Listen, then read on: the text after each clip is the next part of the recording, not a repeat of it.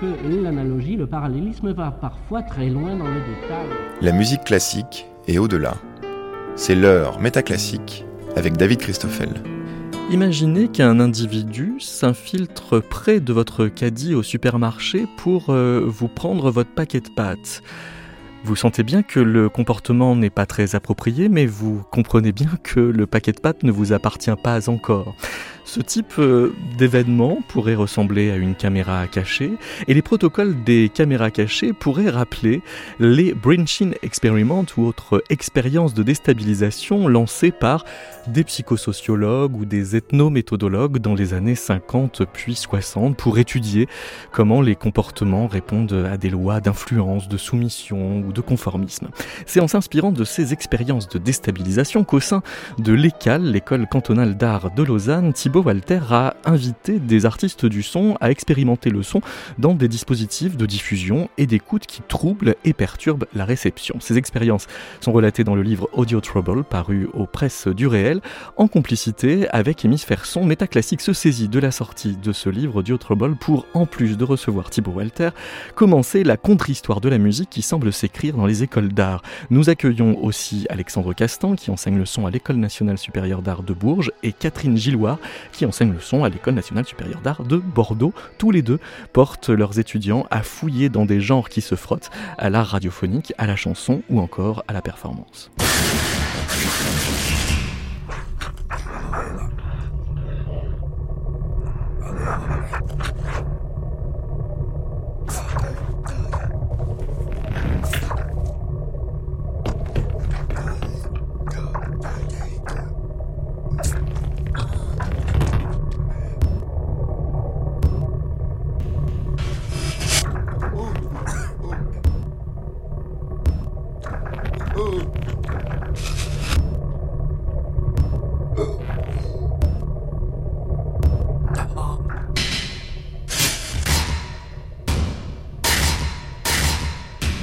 Incident A de Randy Yao. Bonjour euh, Thibaut Walter. Bonjour. C'est un artiste que vous avez reçu à Lausanne. Euh, oui, oui, bien sûr, avec son collègue Scott Harford dans le collectif Infrasound. Et on peut dire que c'est une musique qui se prête à des expériences de déstabilisation sociale? Oui, particulièrement, puisque en fait, euh, il joue sur les infrasons. Donc là, en l'occurrence, dans l'école, ils ont joué avec des fréquences qu'on n'entend pas tout à fait, mais que notre corps sent, voir tous les objets de la pièce dans laquelle il, joue euh, vibrent. Et donc, on, voilà, on est dans cette limite euh, de ce seuil entre la perception et la non-perception comment est-ce que vous faites le, chemin euh, entre une pratique sonore comme celle-ci, l'invitation de cet artiste dans votre école, et euh, la, littérature euh, de psychologie sociale, d'ethnométhodologie, comme je disais en, ouverture de, l'émission, et avec cette, idée de créer des expériences de déstabilisation à partir de ces musiques? En fait, le tout début de l'enquête, c'était de savoir si dans une école d'art visuel et de design, est-ce que les... et quel était le rôle de l'écoute dans la fabrication des images. Puisque en fait, le son n'y est pas enseigné dans sa pleine mesure, je me suis dit, dans cette école d'art, les, gens, ils ont quand même des oreilles. Pendant qu'ils créent des images, les acoustiques, les lieux, leur écoute est en, action. Et donc, euh, les lieux... Mais pour enquêter là-dessus, euh, c'est compliqué de faire parler les gens de, quoi, sur leur écoute. On n'est pas forcément complètement euh, éduqué, formé à mettre des mots sur euh, nos pratiques d'écoute. Et du coup, perturber le, quotidien de l'école permet de créer des situations de réparation, puisqu'en fait, il y a un certain nombre de personnes qui réagissent fortement, d'autres pas, mais il y a certaines personnes qui réagissent. Euh, on peut regarder l'intensité de leur réaction, la, manière dont ils, répondent. Et là, soudain, il y a le, leur conception de la normalité sonore de l'école qui intervient. Puisque et qui se trouve explicité par la même occasion. Et alors, c'est quoi, par exemple C'est quand euh, on entend un son de Randy Yao dans la cafétéria de l'école, quelqu'un qui vient vous voir en vous disant bah, c'est assez caïfouille et c'est déjà assez bruyant comme ça? Ouais, je ne m'étais pas rendu compte que l'espace cafétéria, qui est un grand open space, en fait, euh, même si au moment de midi, il y a énormément de monde, le son des conversations est à, un certain, à un certain niveau sonore. Pourtant, c'est pas perturbant. La présence des haut-parleurs hmm. faisait que la personne ne pouvait plus manger. Et puis euh, disait bah voilà, nous on travaille avec des machines toute la journée. Euh, là on a besoin de notre pause de midi. Euh, là vous c'est insupportable. vous attaquez en fait notre intégrité physique. Et, psychique. Donc, tout d'un coup, on était là avec simplement une présence visuelle des haut-parleurs. Il y avait quasi rien qui se diffusait à ce moment-là. Et c'était c'était une perturbation d'une normalité du moment de midi. Perturbation. Catherine Gilloire. Ah oui, vous relevez les emplois du mot euh, perturbation. pour cette émission pour voir si elle est concordante avec son titre. Merci. Euh, Thibaut euh, Walter, euh, quand vous reprenez les travaux d'Irving Goffman pour dire que bah voilà, il y, a des scènes et des arrière-scènes, qu'il y, a des loges et des scènes, des backstage, des frontstage, là, là ce que vous faites, c'est quand même de, de déplacer le lieu d'exécution traditionnel de la musique, qui est la scène, vers des hors-scènes en quelque sorte. Et donc forcément, vous perturbez l'écoute, mais vous ne pouvez donc recevoir de récits en retour que des récits d'écoute perturbés. bien sûr. Et à mon avis, cette méthode est tout à fait discutable. hein? Garfinkel et, autres, en fait, ils supposent quand même qu'il y a un, un ordre. Garfinkel, c'est oui, un des inventeurs. C'est un des inventeurs de, cette, cette, technique de breaching experiment en 67, euh, où en fait, je me suis rendu compte que c'était très utile euh, d'apporter du son comme un, un espèce d'ajout, de cumul dans une situation pour la perturber, mais forcément que on ajoute quelque chose. Donc les réponses vont comporter cet ajout-là. Oui. Euh, forcément. Avec un horizon un peu déceptif, vous dites le son de l'école n'est jamais que le son de l'école. Ouais, mais il y a un double sens. Hein, euh, c'est un petit peu euh, psychanalytique. C'est qui cet, cet auteur autrichien là, qui joue sur ce double euh, sens? Arthur Schnitzler, quand Schnitzler, un rêve n'est jamais qu'un rêve. Et puis, ce n'est jamais que du son. Donc, c'est jamais que la matérialité physique du son. C'est aussi tout ce que les écoutes y mettent dans ce son. Et comment on signifie cette, cette matérialité-là. Et là, tout d'un coup, bah, perturber donne en fait une occasion, un prétexte à discuter de manière détournée que juste dire euh, pour vous c'est quoi le son de l'école? Alors là, c'est le mutisme où euh, il y aurait euh, deux, trois mots qui sortiraient. Donc là, vous êtes en train de dire que la caméra cachée fonctionne mieux que le micro-trottoir. Ouais. c'est quand même concomitant, la caméra cachée, née avec les expériences de, de, psychologie sociale au début des années 50. Ouais. Alors, je voudrais qu'on raconte euh, une autre performance d'intrusion sonore, parce que c'est bien de ça dont il s'agit, proposée par Mario de Vega euh, dans euh, la bibliothèque, qui occasionne donc à la fois un mal de tête à la bibliothécaire, et aussi une réflexion sur la, la, force de la bibliothécaire à générer un certain type de silence et à prendre un certain pouvoir sur l'environnement sonore de la bibliothèque. Oui. parce qu'il a fait plusieurs performances de Mario De Vega. Donc ça, c'est celle, la, la, bibliothèque. Celle de la bibliothèque que j'ai relevée. Donc c'était euh, diffusé à 4000 Hz dans la bibliothèque. Donc une fréquence hyper aiguë. Ouais, que selon Mario De Vega est, euh, pour les comportementalistes, le, la, fréquence du, cri euh, de, de l'enfant qui pleure ou du... Il n'y a, a, aucune oreille, même des... Quoi euh, hmm. Les entendants avec des oreilles défectueuses l'entendent. on ne peut pas y échapper à cette fréquence-là. Donc, euh, c'était quoi la question? Elle, était diffusée comment d'ailleurs? C'était euh, une étudiante qui se faisait performeuse, qui avait mis des boules caisses. Oui, parce que plus non, parce que oui, elle a mis des boules caisses et puis en fait, comme plusieurs personnes portent des casques dans la bibliothèque, elle se déplace avec son casque et puis elle étudie à la bibliothèque comme toutes les autres personnes qui étudient avec un casque. Et son casque émet du 4000 Hz. Et donc euh, la question, c'était l'effet de cette performance. Donc je disais à la fois un mal de tête de la bibliothécaire, donc des plaintes aussi de sa part envers vous, puisqu'elle vous est responsable de cette performance. Et puis euh, la preuve qu'elle a un pouvoir sur l'espèce de silence qui règne dans cette euh, bibliothèque, puisqu'elle le construit. Là, à l'occasion de cette perturbation, on s'en rend compte. Là, on, voit que c'est la, voilà, elle est garante du silence de, ce lieu, même si elle relativise en disant qu'elle souhaiterait que sa bibliothèque, euh, les gens parlent, etc.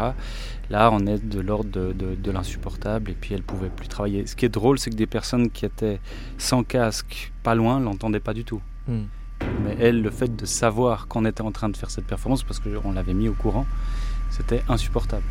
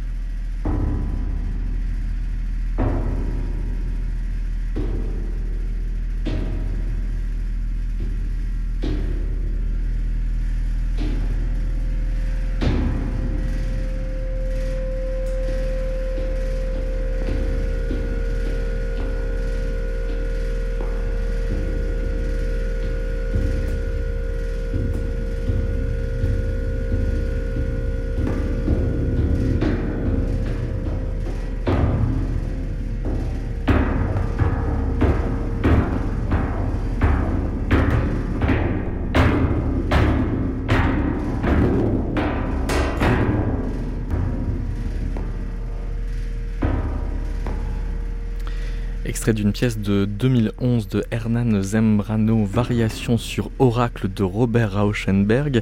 Avant euh, peut-être de déplier l'idée de cette œuvre, bonjour Alexandre Castan. Bonjour. Vous enseignez euh, aux Beaux-Arts de, Bourges, vous avez fondé là-bas l'atelier sonore euh, d'esthétique. Et alors, avant euh, d'expliquer ce que c'est, je voudrais poser deux balises avec vous. L'une s'appelle Édouard Branly et l'autre Planète Sonore. Alors, la première, c'est Édouard Branly parce que c'est l'adresse de l'école. Il se trouve que Édouard Branly n'est pas tout à fait anodin dans l'histoire d'un art qui vous est cher, qui est l'art radiophonique. C'est ça. C'est-à-dire, enfin, très brièvement, il y a une histoire du son dans l'école des beaux-arts de, Bourges, qui est une école qui a été créée à la, euh, à la fin du 19e siècle, en 1882. Et, euh, et donc, euh, cette histoire, bon, évidemment, elle appartient à la modernité, mais ce que l'on peut remarquer tout de même, c'est que Édouard Branly, qui est tout de même à, à l'origine, enfin, de participe à l'invention de la TSF, enseigne, euh, enseigne au lycée de Bourges, qui se tient dans cette, dans cette école, à sa sortie de, de l'ENS en tant que physicien. Hmm. Voilà, d'où le fait que la rue s'intitule la rue Édouard Branly et que euh, euh, c'est un, une préfiguration finalement. cela annonce ce vers quoi nous allons aller. et qui fait que vous êtes carrément d'autant plus à l'aise de faire de la radio avec vos étudiants dans cette école. Disons que ça crée des pointillés au fil du temps. La seconde balise, c'est donc Planète Sonore, le titre d'un livre que vous avez publié en 2010 aux éditions monographiques, qui fait une histoire des rencontres entre le son et les arts, radio et cinéma compris. Et dans ce livre, par exemple, vous avez des pages sur les écrivains qui idéalisent phonographie et radiophonie. Alors ça va de Jules Verne à Jean-Christophe Bailly en passant par Jean Cocteau. Et puis des développements sur les allers-retours entre art visuel et art sonore. Et là, on découvre qu'il y en a quand même vraiment beaucoup. Vous parlez aussi bien des graphic scores de euh, Fred Fries en 94 que du concert pour cette peinture de Jean Tinguely, donc de l'art, soit de l'art euh, visuel fait par des artistes du son, soit l'inverse. Et euh, vous parlez même d'une tradition de l'objet sonore comme objet de désir plastique. sauf que vous, j'ai l'impression que vous cultivez l'inverse, en quelque sorte, une pédagogie qui est basée sur un patrimoine plastique et cinématographique investi comme objet de désir sonore, puisque pour boucler, donc ce qu'on a entendu, c'est un travail des étudiant euh, qui part euh, d'une œuvre préexistante. C'est ça, c'est-à-dire que le... Bon, vraiment le sujet, ce sont les relations entre le son et les arts plastiques. Vraiment les, rencontres, les, frictions, les partages, les échanges. Alors dans ce cadre-là, euh, deux mots sur Planète Sonore, l'idée, l'idée c'était de, construire une petite histoire autour de ces questions, son et art plastique, mais une histoire particulière en cela que elle intégrait aussi la question du cinéma, parce que je crois qu'il y a une espèce de, euh, d'inconscient très fort aussi dans la relation à l'image qui passe par ce qu'est le son au cinéma. Donc euh, euh, il était intéressant de, de l'intégrer. finalement, il n'y a pas eu d'histoire du cinéma sans une réflexion sur la, sur la bande son, d'une certaine manière. Et ensuite, la question radiophonique. Parce que, et ça c'est très intéressant dans le, dans le livre de, de Thibaut Walter, c'est la question méthodologique qui revient constamment en fait. Même toute votre introduction, c'est sur cette thématique.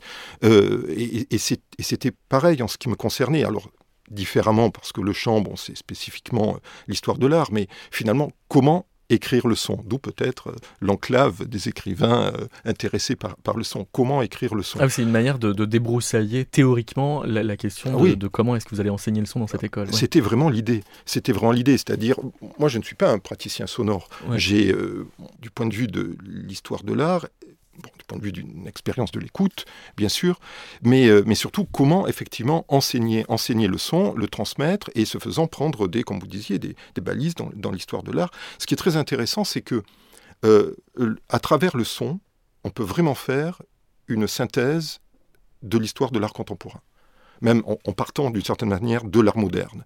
Fin 19e jusqu'au 20e siècle, on prend le fil où où on déplie la question du son dans l'art, peu d'artistes y échappent en réalité. Et donc prendre le, se nourrir du cinéma, se nourrir de la radio qui pose des questions esthétiques très intéressantes parce qu'elle n'est que sonore d'une certaine façon, euh, permettait de réfléchir à cette, à cette question. Voilà. Alors maintenant, l'atelier sonore d'esthétique, c'est le laboratoire. Donc que vous créez en 2005. Voilà, avec, les, avec euh, les étudiants et les étudiantes autour de ces questions. L'idée, c'est justement de traduire euh, du point de vue sonore des œuvres d'art Alors au début, l'étude, elle est vraiment, euh, je dirais, euh, de, traduction ou de, transduction hein, entre le, visuel et le sonore. Et puis, avec le temps, ce qui émerge, c'est, ce sont des écritures. Ça, c'est très intéressant parce que l'atelier existe depuis presque une, vingtaine d'années. Euh, et, des écritures apparaissent. Alors, des écritures qui évoluent au fil du temps, qui seront plus, plus, plus bruitistes, plus, euh, plus électroniques. Euh, Ou carrément musicales. Carrément documentaires également, parfois et également qui évolueront, et ça c'est très frappant ces dernières années, vers le, la poésie sonore, la performance et l'écriture, la voix. Si on prend un exemple très récent, aux Journées du Son 2023, il y a un étudiant qui s'appelle Raphaël Lacrosse qui a fait une pièce intitulée Turbulent String. Quand on l'écoute, euh, on entend une pièce pour euh, guitare électrique, euh, plutôt minimaliste. Et puis quand on fouille un peu la façon dont il la présente, il dit voilà, c'est entre boule de neige et reflet dans un verre vide. Et cet imaginaire musical, en fait, émane d'un univers instrumental qui est lui-même déduit du cinéma, puisque la boule de neige fait référence à Citizen Kane d'Orson Welles et les reflets dans un verre vide euh, au courant du matelot de Louise. Ouais. Ça, c'est tout l'intérêt du. Ils, arrivent, euh, tout l'intérêt de l'atelier. Ils arrivent avec leur univers. Ensuite, euh, on travaille sur un ensemble de références, de relations. C'est aussi une manière, encore une fois, de, de, de, de réexplorer ou d'explorer l'histoire de l'art à travers la question du sonore. C'était c'était un des enjeux intéressants dans la pédagogie, surtout quand on est du côté des historiens ou des théoriciens, très intéressant une école d'art pour justement essayer d'inventer de nouvelles pédagogies. Et là, en tant qu'historien d'art, passer par ce filtre du son pour penser l'expérience plastique, c'est extrêmement stimulant. Et écoutons à propos de Ascension de John Coltrane de Thomas Guidulet, parce que là, on a un dialogue euh, de musique à musique. Oui. Sauf que c'est ça, ça, ce n'était pas, pas, exclu forcément. Ça passe par l'art du son au sens du, montage et des, moyens radiophoniques de, de restituer ça.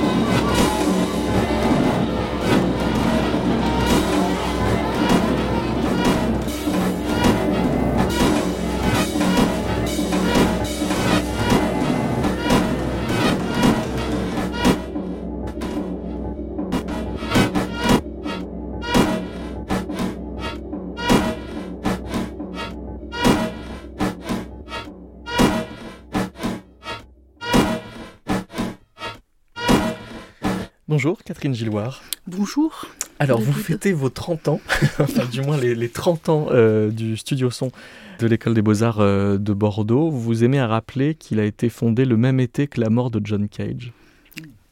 Oui. C'est important Bah oui, c'est important. c'est important. en fait, c'était marqué quand on a fait les travaux d'aménagement avec nos bouts de bois et on a fait avec les moyens du bord un lieu où, avant tout, on pouvait euh, écouter dans de bonnes conditions. Alors, on n'avait pas euh, de lieu euh, acoustiquement bien pour ça. Alors, on a pris des morceaux de bois qu'on avait récupérés d'un chantier, des tissus qui venaient du grand théâtre et des vêtements d'étudiants, des pantalons, des pulls qu'on avait glissés dans les morceaux de bois. Ça faisait tout un, un décor qui plaisait pas du tout à, notre directrice à l'époque, qui s'appelle Guadalupe Echevarria. Euh, voilà, je lui rends hommage euh, cette année.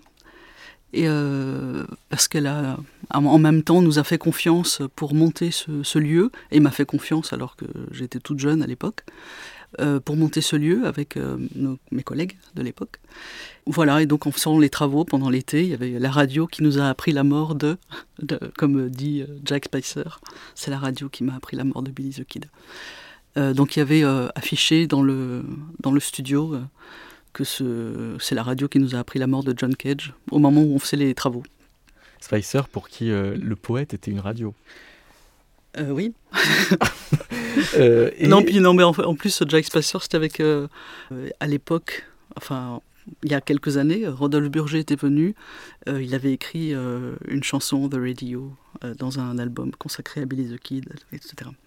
Enfin, tout ça, c'est lié. Oui, mais, mais tout ça est, une manière aussi de, de, tisser, euh, quand même l'idée, j'annonçais une espèce de contre-histoire de la musique par les écoles d'art, euh, que John Cage est une référence quand même récurrente dans toutes les écoles d'art, que l'écriture radiophonique euh, l'est aussi, et que donc là, à cet endroit-là, on a des, des, façons de construire le, le, sonore mm. qu'on n'a jamais dans les conservatoires, mm, mm. ou très peu.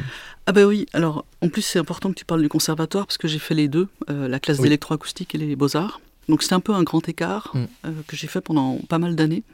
Et euh, John Cage, depuis le conservatoire, était toujours euh, considéré comme un rigolo. Et c'est assez récemment qu'ils ont commencé à, interpréter des pièces ou à voilà, considérer un travail de, de, réflexion euh, tout simplement sur le, son et la composition. Et alors là où euh, Thibault va euh, farfouiller dans les écrits des sociologues interactionnistes des années 60 pour en tirer des, des expériences et des expérimentations sociales, là où Alexandre prend l'histoire des écrits théoriques sur la radio, le, cinéma.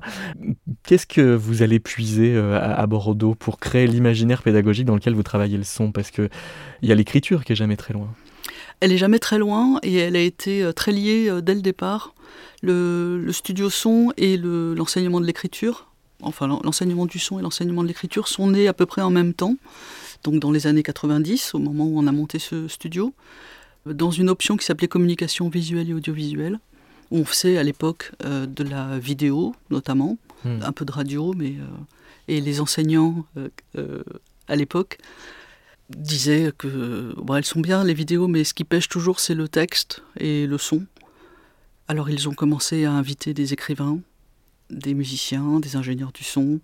Et euh, moi j'étais étudiante à ce moment-là. Et euh, c'est ce qui a nourri le, début euh, et de l'enseignement de l'écriture. Donc c'était Emmanuel Ocar qui faisait les premiers ateliers d'écriture. Ils s'étaient rencontrés avec Alexandre Delay à la Villa Médicis. Ils avaient écrit, publié ensemble. Euh, des livres autour de la photographie et de, et l'écriture. Voilà, donc j'ai baigné euh, avec eux dans ces liens-là. Et voilà, on a monté euh, ces deux enseignements de façon parallèle et on a travaillé ensemble. Les premiers cours pratiques que je faisais, parce que j'ai toujours enseigné de façon très pratique le son, en manipulant la bande magnétique par exemple. Et les, euh, euh, premiers travaux de montage qu'on faisait avec les étudiants, c'était avec en manipulant la bande magnétique euh, et en faisant des exercices communs avec les montages d'écriture. On, montait la bande comme on, coupe, on faisait du cut-up dans des livres.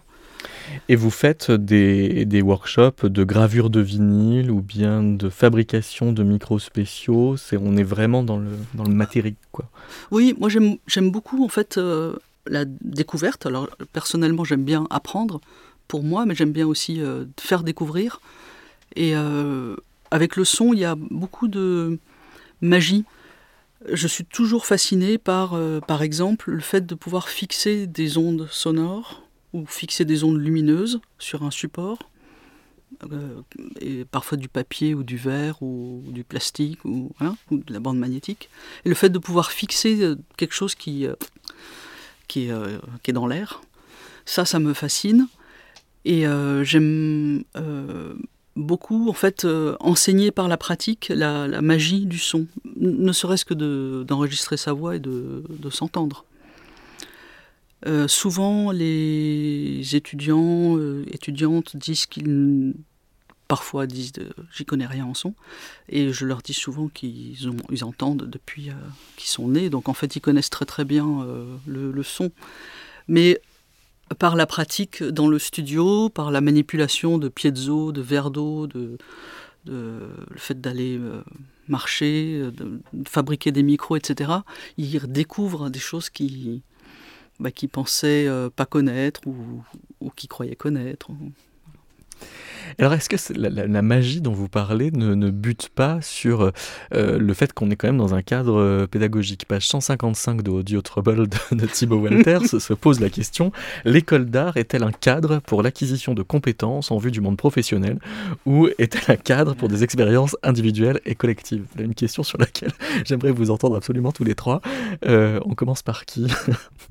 Catherine bah, Voilà, les, écoles d'art sont de toute façon des lieux d'expérimentation et il y a des écoles qui enseignent d'une certaine façon euh, le son. Et puis, euh, voilà, il y a un enseignement qui se fait euh, dans les écoles d'art qui se fait de toute façon par la pratique, l'invention, la découverte et par une découverte soi-même. Hmm. voilà.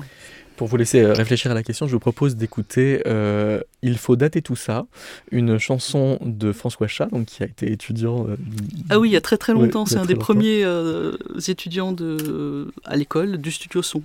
Et qui donc met en chanson des paroles de prof.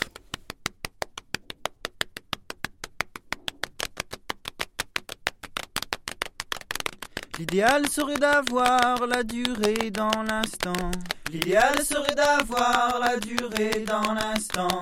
La qualité du travail dépend de l'écoute du destinataire. La qualité du travail dépend de l'écoute du destinataire. Il n'y a pas l'histoire égale les histoires que les historiens nous racontent. Il n'y a pas l'histoire égale les histoires que les historiens nous racontent. Ce que je fais, je le fais dix fois mieux qu'il y a dix ans. Ce que je fais, je le fais dix fois mieux qu'il y a dix ans. Quand quelqu'un fait de la musique, il faut qu'il ait une dimension critique de la musique en général. Quand quelqu'un fait de la musique, il faut qu'il ait une dimension critique de la musique en général. Je suis né avec des images de livres, pas avec des images de films, et c'est dommage d'ailleurs. Je suis né avec des images de livres pas avec des images de films, et c'est dommage d'ailleurs. La peau est infranchissable, la peau est infranchissable. C'est l'air qui délimite, les montagnes disent les Chinois. C'est l'air qui délimite, les montagnes disent les Chinois. On n'échappe pas à son passé, il faut nettoyer derrière. On n'échappe pas à son passé, il faut nettoyer derrière. Vivre comme un brancardier avec un salaire de brancardier. Vivre comme un brancardier avec un salaire de brancardier. Nous lisons le passé dans de petits fragments. Nous lisons le passé dans de petits fragments. Un film doit toujours être le documentaire de son propre tournage. Un film doit toujours être le documentaire de son propre tournage. Ce n'est pas par l'analyse qu'on sent bien ce qui se passe. Ce n'est pas par l'analyse qu'on sent bien ce qui se passe. L'enregistrement est un effet. L'enregistrement est un effet. Il m'est au Dieu de suivre autant que de guider. Il m'est au Dieu de suivre autant que de guider. Quand tu penses à ton équipement, tu perds ton travail. Quand, tu penses à ton équipement, tu perds ton travail. L'acte de conserver est un acte artistique. L'acte de conserver est un acte artistique. L'enfance c'est l'âge d'or. L'enfance c'est l'âge d'or. Il faut dater tout ça de François euh, Chat dans le cadre du studio son de euh, l'école euh, supérieure des beaux-arts de Bordeaux. C'était donc au début du studio son dans les années 90. Ah oui, ça date de oui, 93, quelque chose Vraiment le début. Alors, est-ce que vous pouvez répondre à votre question? Je vous la repose, Thibaut Walter. L'école d'art est-elle un cadre pour l'acquisition de compétences en vue du monde professionnel ou est-elle un cadre pour des expériences individuelles ou collectives? Ah bah, expérience individuelle et collective, c'est sûr, mais euh, on sent bien la pression euh, du marché et puis du contexte. Euh, Elle prend quelle forme cette pression à l'école cantonale d'art de Lausanne?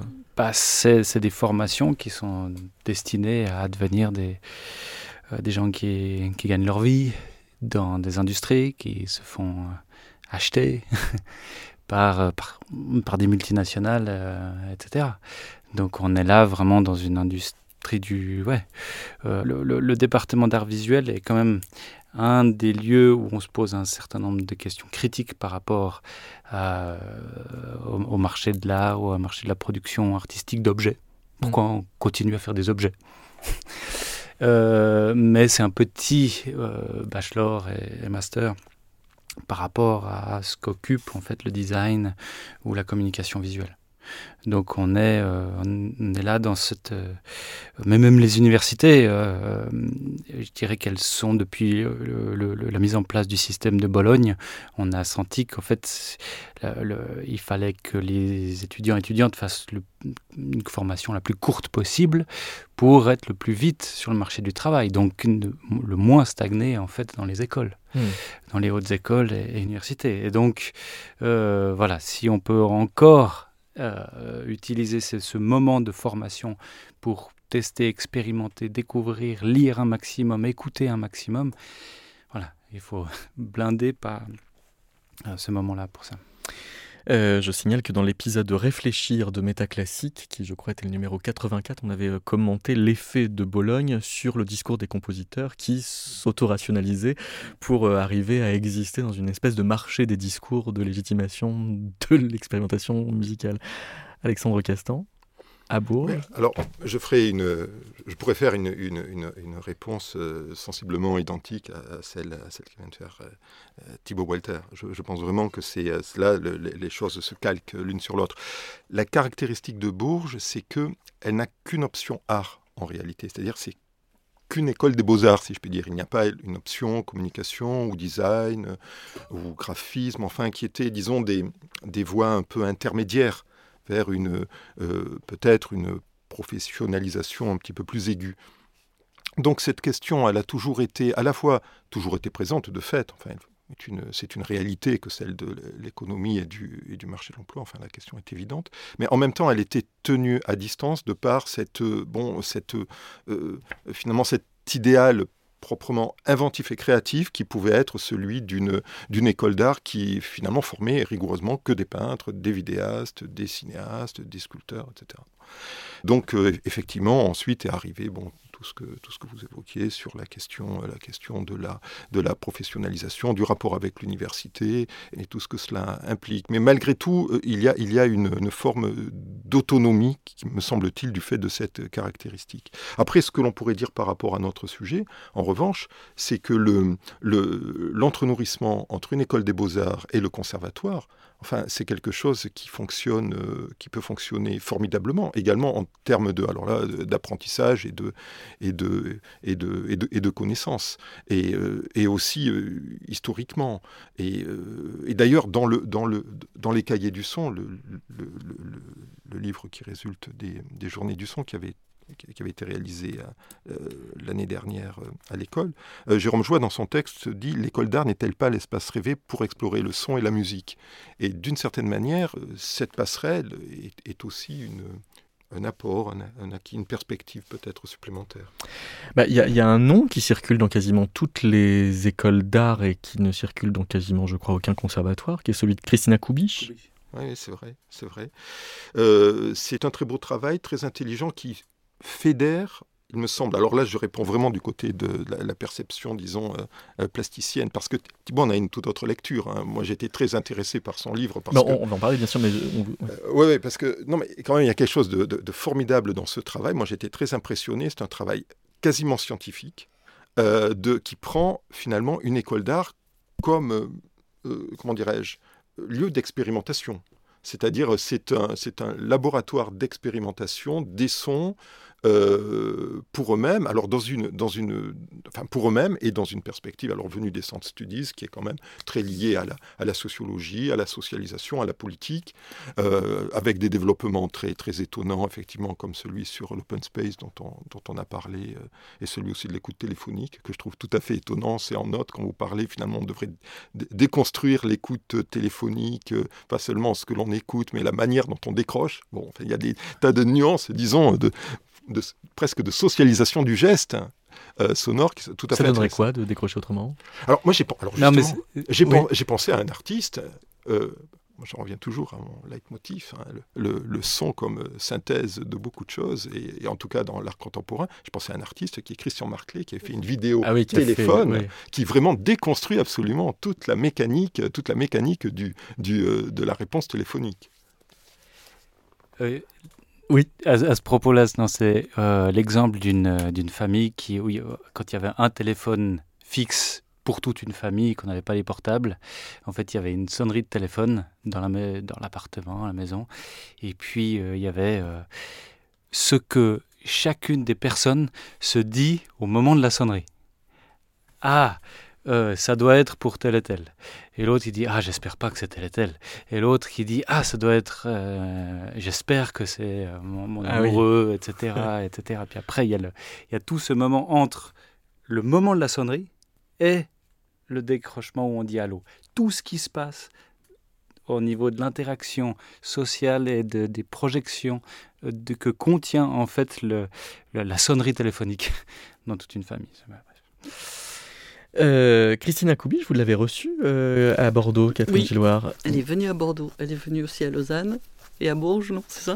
Non, ah non, non. Qu'est-ce que vous avez fait avec elle? Alors Christina Koubiche, elle a été invitée dans le cadre d'un festival qui s'appelle Sound and the City, que Bertrand Grimaud avait euh, réalisé, enfin avait créé. Euh, de, pendant deux années de suite, Sandland the City, et il y avait Mario euh, et Victor Mazon qui sont venus aussi dans ce cadre-là. Et euh, Christina Kubich, bah, c'était euh, un grand privilège de, pouvoir la, recevoir.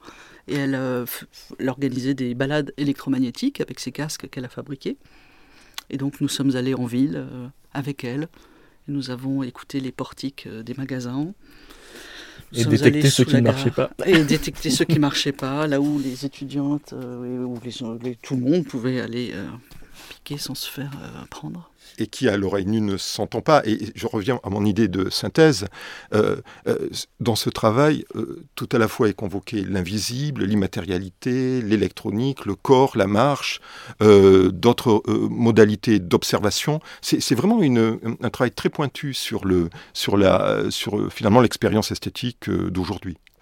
Alors, sauf, qu'à Lausanne, elle n'a pas le temps, euh, dans, un temps de workshop, de transmettre euh, sa compétence euh, aux étudiantes et étudiants, parce qu'elle est dans une position où elle a quand même développé une hyper compétence à pouvoir, à l'oreille, au casque, faire la différence entre une interférence de caméra ou de distributeur de billets. Hmm.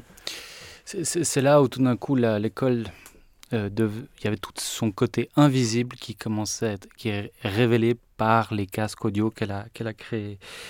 Euh, Christina Kubich. Et en fait, euh, le portique de la bibliothèque, ce lieu qui, où tout d'un coup, qui a un seuil entre le moment où on parle fort et on entre dans la bibliothèque et on fait plus silence, en fait, est un endroit extrêmement assourdissant. Oui. Donc paradoxalement, c'est l'endroit où en fait 3M, la compagnie qui développe ces portiques euh, d'antivol, en fait sont, était assez peu réglementés. Maintenant, ça commence à entrer en vigueur, mais en fait dans l'espace euh, des ondes électroacoustiques, dans ce régime d'ondes-là, en fait, il n'y a pas de limite. Il n'y a, pas de régulation. Le droit euh, commence à intervenir, mais elle n'était pas pendant très longtemps. Donc, il pouvait décharger tout ce qu'il voulait. Et donc, elle disait, euh, elle n'était pas en train de juger ou d'émettre un, voilà, de, faire une polémique sur la question des ondes électromagnétiques, est-ce qu'elles sont dangereuses ou pas. Elle dit, là, il y a une très grande décharge. Les personnes qui travaillent au quotidien à côté, attention. Mais on ne peut pas le voir, c'est le monde de l'invisible de, de, de, de l'école, de même que le distributeur de, billets Enfin, il n'y a pas de jugement de valeur, mais elle appelle ça quand même le son du capitalisme. Le distributeur de billets, bah, c'est qu'en fait, elle est vraiment dans une démarche relativement descriptive. Elle dit, je vais faire mes electrical walk dans le monde entier. On m'invite pour les faire, je les documente, j'en fais des partitions, etc. Qu'est-ce que je remarque en fait au fil du temps d'en faire partout, c'est qu'en fait j'écoute le monde euh, dans sa partie électroacoustique et je repère des euh, similitudes. En Afrique du Sud ou en à l'ECAL, en Allemagne, le distributeur de telle et telle marque, en fait, fait exactement le même son. Et en fait, dans le monde, dans cette dimension parallèle du visible qui est dans le régime des, ondes électroacoustiques, eh ben, on, entend euh, cette mondialisation capitaliste qui est en fait beaucoup plus présente que ce qu'elle se donne à voir. Écoutons euh, une de ces euh, electrical work qui s'appelle Security.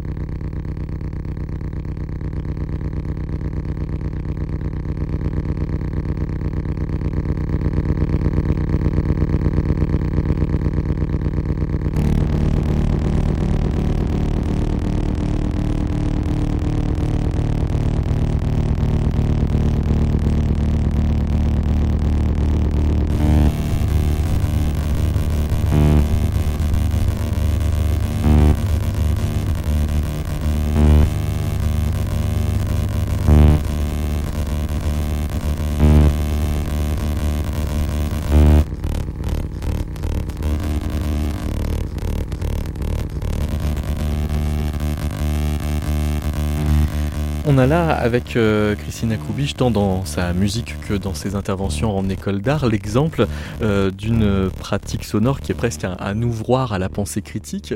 Et euh, dans Audio Trouble, Thibaut Walter, vous mettez en, contraste une référence fameuse qui est le paysage sonore de, Murray Schaeffer, qui implique un référentiel unique et, fixe de, de, qui reçoit et interprète la manifestation comme ça d'une objectivité sonore, et l'approche de Steven Feld qui a euh, forger le, concept d'acoustémologie, c'est quoi?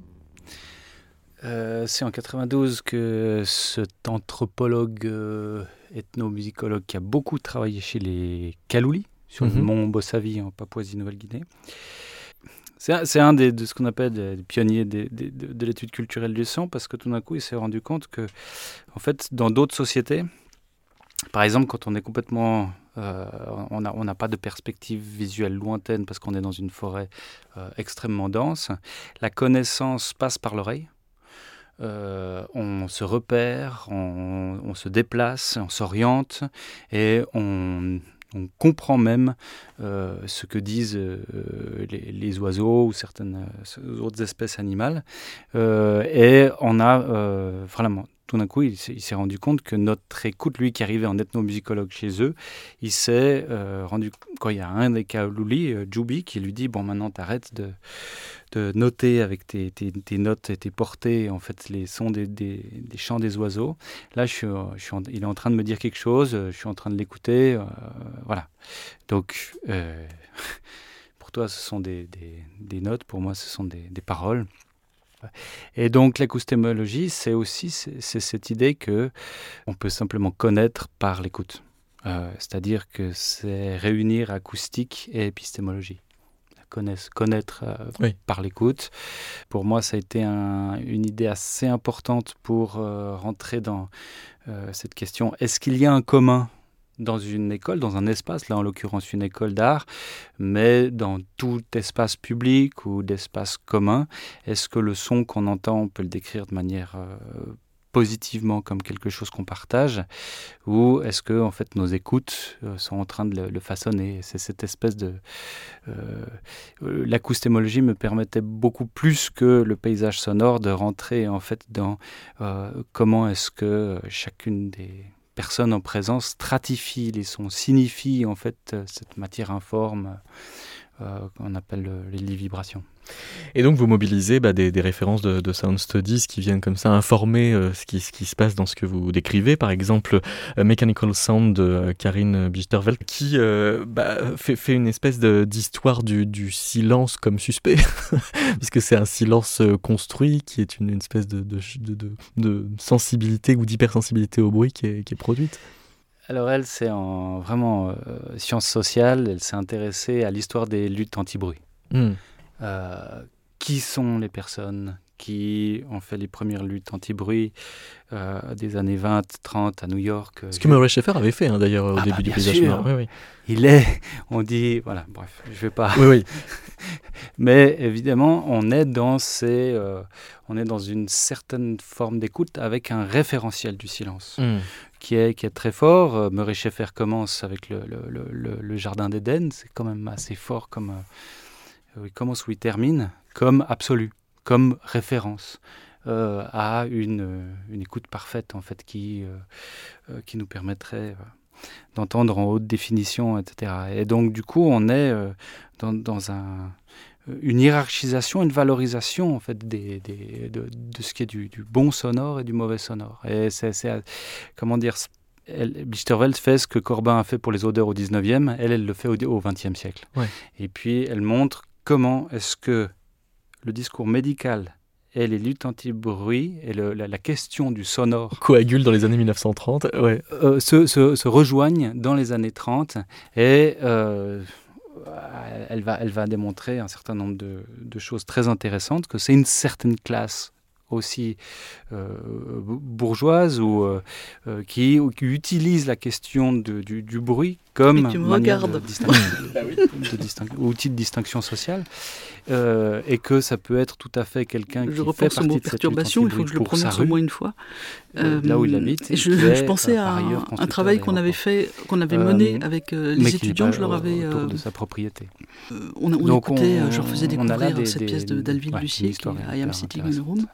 Alors si on tire les deux ficelles de l'acoustémologie et de cette histoire d'embourgeoisement du silence, est-ce que un étudiant des Beaux-Arts à Bordeaux est forcément anti-bourgeois et bruitiste à la fois et, j'avais proposé, alors c'était il y a longtemps, hein, c'était à l'époque, on bah montait le son avec, entre autres, des magnétos à bande.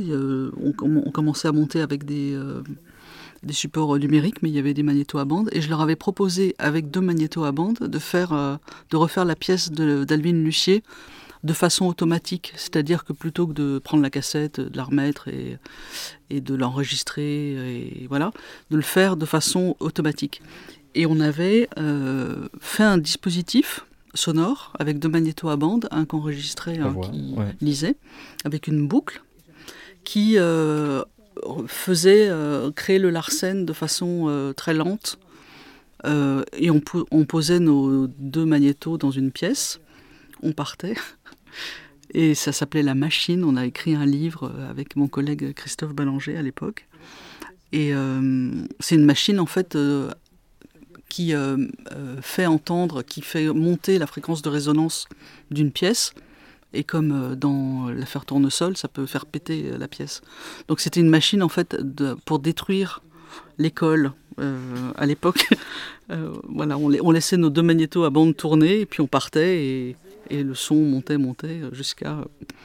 on n'a jamais détruit l'école, mais c'était c'était l'idée. C'était une pensée sonore.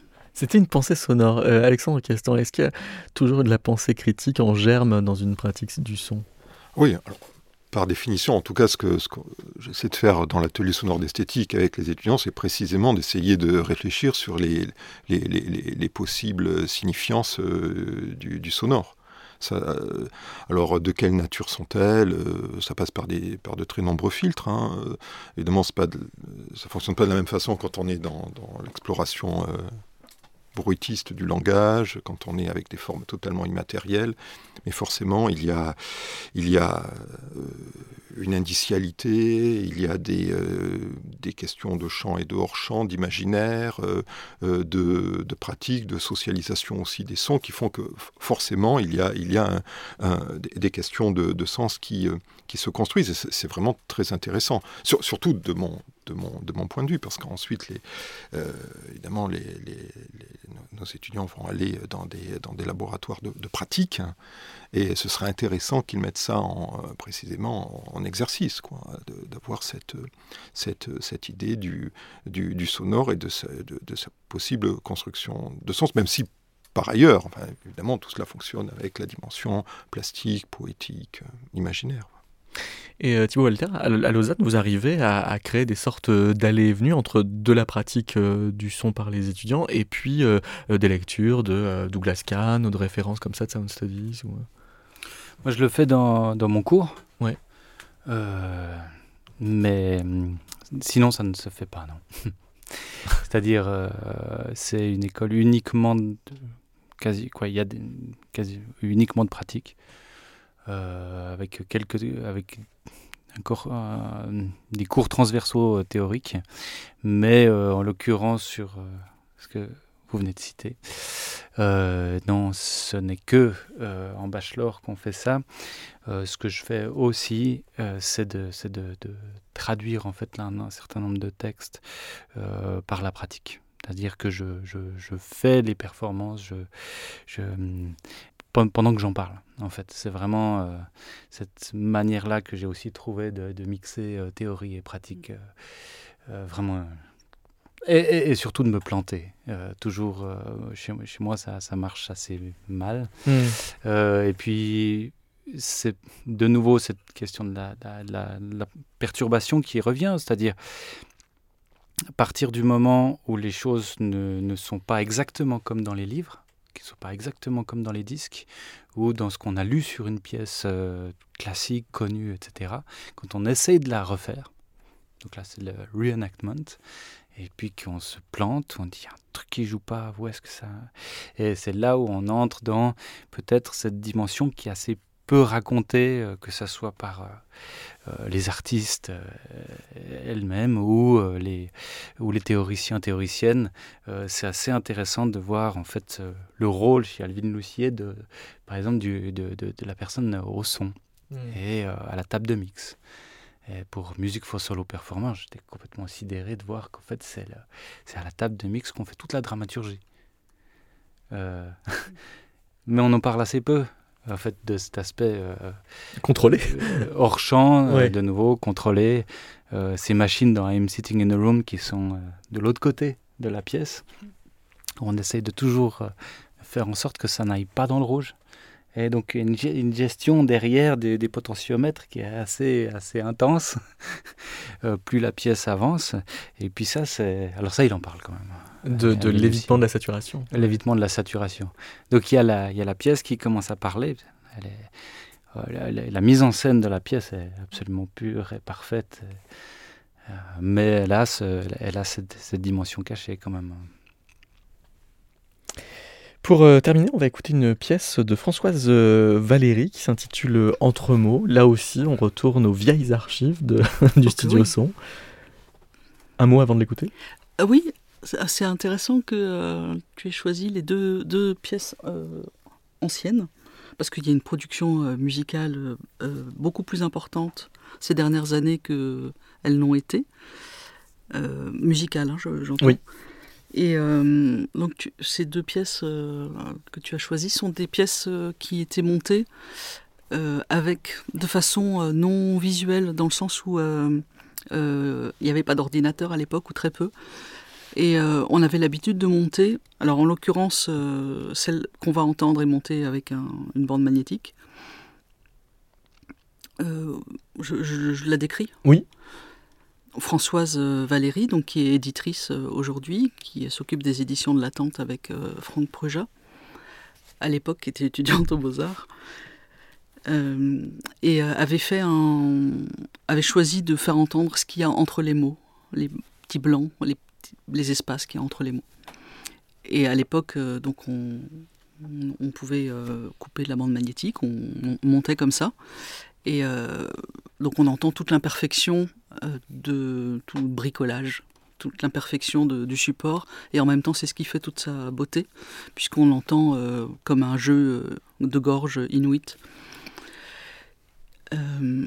Et euh, en fait, la pièce, cette pièce-là, comme celle de qu'on a entendue avant de François Chat, sont faites avec des de, façon à ne pas voir l'écran, puisque la pièce d'avant était faite avec un DR8 à l'époque, c'était un, un 8 pistes numérique.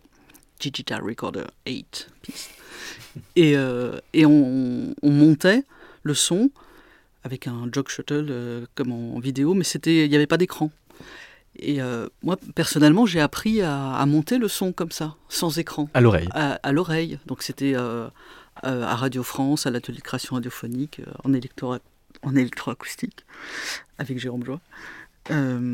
et voilà, on montait sans, sans voir le son. Et il y a cette dimension d'écoute quand on monte le son sans voir qui est drôlement bien et qu'on perd quand, quand, on monte avec un ordinateur.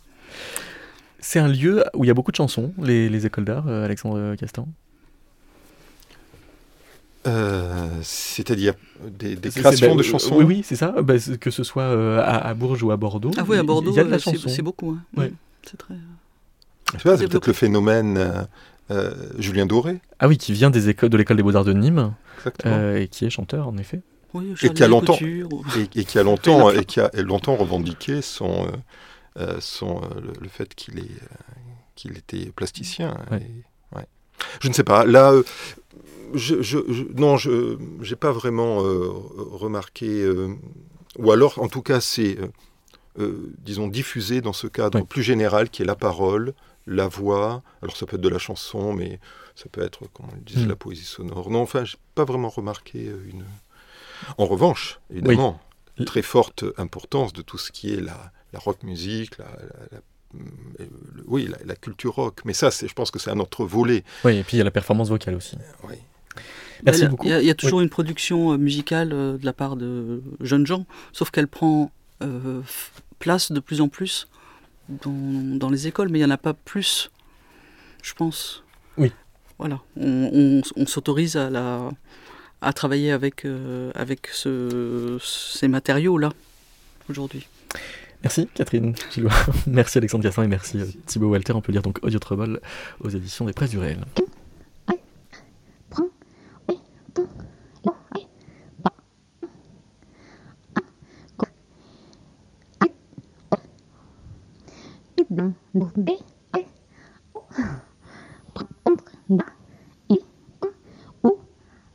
David